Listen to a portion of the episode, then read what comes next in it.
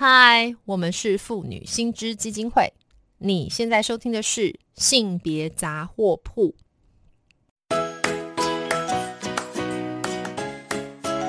性别法律 A B C。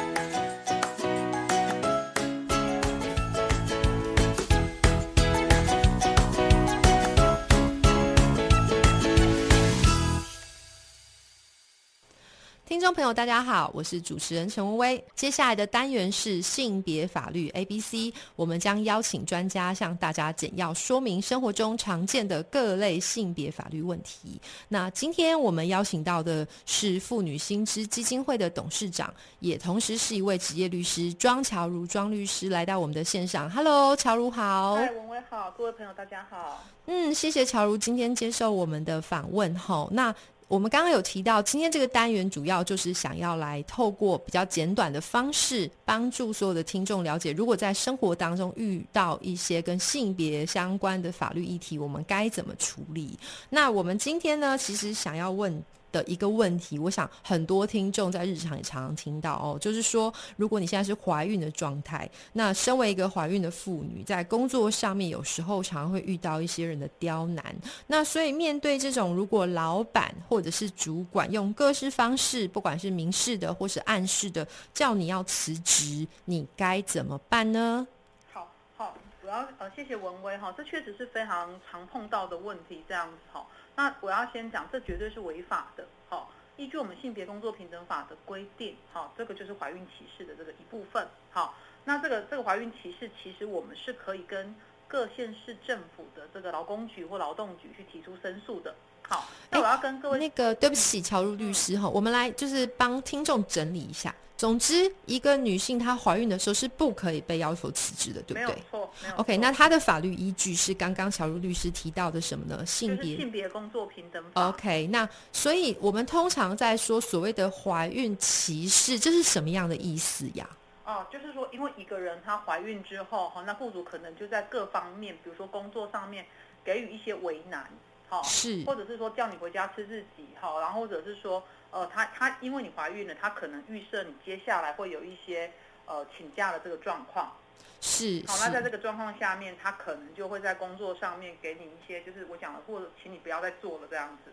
哦，所以我们大概简单的把它想象一下，就是说今天雇主他不想要支付后面可能生产之后的那些育婴假嘛，对不对？成本，好，哦，那个成本就是他觉得你接下来会请产假，对。那因为产假好像还是要支付你相当的薪水嘛，没有错，没有对，那所以就是他可能会用各种方式来刁难怀孕的妇女。对，那这个通常我们就会说叫做刚刚律师讲的，它就是一个怀孕，它就它就叫怀孕，它就叫怀孕歧视。好，那接下来我要先问一下乔如律师，你在那个实际上职业的过程里面遇到有没有什么样比较典型的或常见的怀孕歧视样态？就是说这个老板通常会怎么做啊？就是说，用什么方法来刁难这个员工？我这么讲哈，他他知道你怀孕之后啊哈，他就开始在工作上面，然后因为其实依照劳基法的规定，一个怀孕的妇女有权利可以请求改掉一个比较轻易的这个工作。哈，OK。那实务上我们看到的状况是，呃，很多妇女连改掉轻易工作的机会可能都没有。好，老板这边可能就在各式各样的部分开始找茬。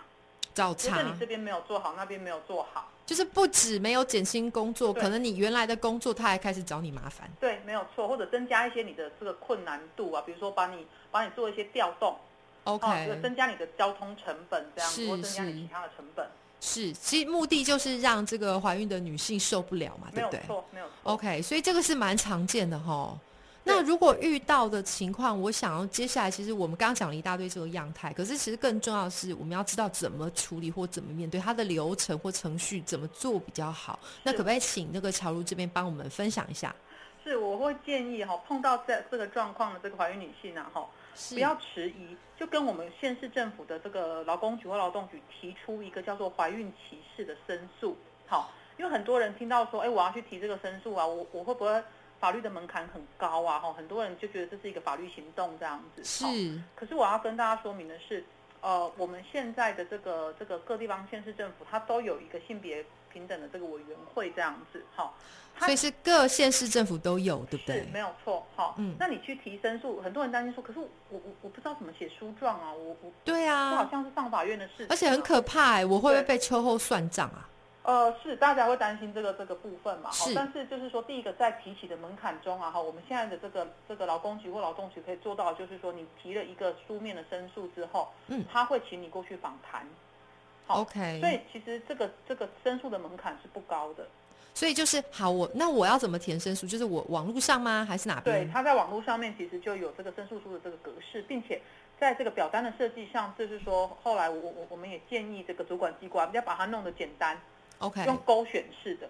哦，所以就是我不用瞎归堆写一大堆，然后很难的文字，是没有我其实是用勾的，对不对？对对对对对。OK 但当然你还是要基本上稍微描述一下你你你碰到了什么事情这样。哦，比方说老板故意刁难我，让我做很吃重的工作，没有错，没有错，白话文去写就好了，就 OK，不会让大家想的说哦，我今天是不是要写一个书状这样子啊？那个对啊那个门槛很高这样。这个很可怕耶。对对对，嘿，是好，然后所以我就是上网，然后去把它填写完。然后刚刚乔如律师有提到说，接下来就是呃，这个收到申诉的劳动局或者是各地方县市政府，好、他们就会有专门的这个小组，然后来介入，对不对？没有错，没有错。那他接下来就是说找你去，对他就会也请你去访谈，然后就是说说明一下，就是说你所遭遇到的这个状况，然后他们会帮你做成一个记录。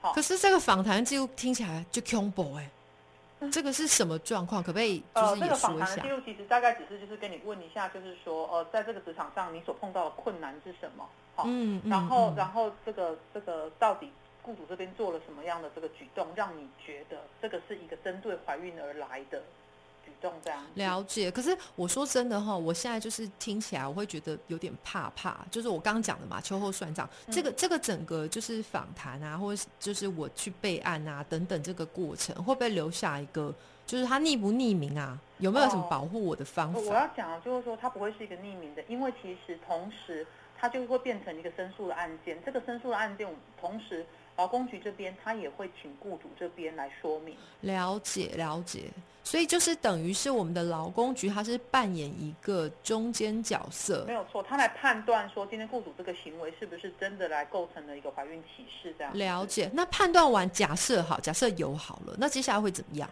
呃，如果有成立的话，经过这个新评会的的的这个决议成立，是好对雇主来说，这边会有个三十到一百五十万的罚款。好，那通常雇主最怕的不是这个，是被公告一个这个姓名。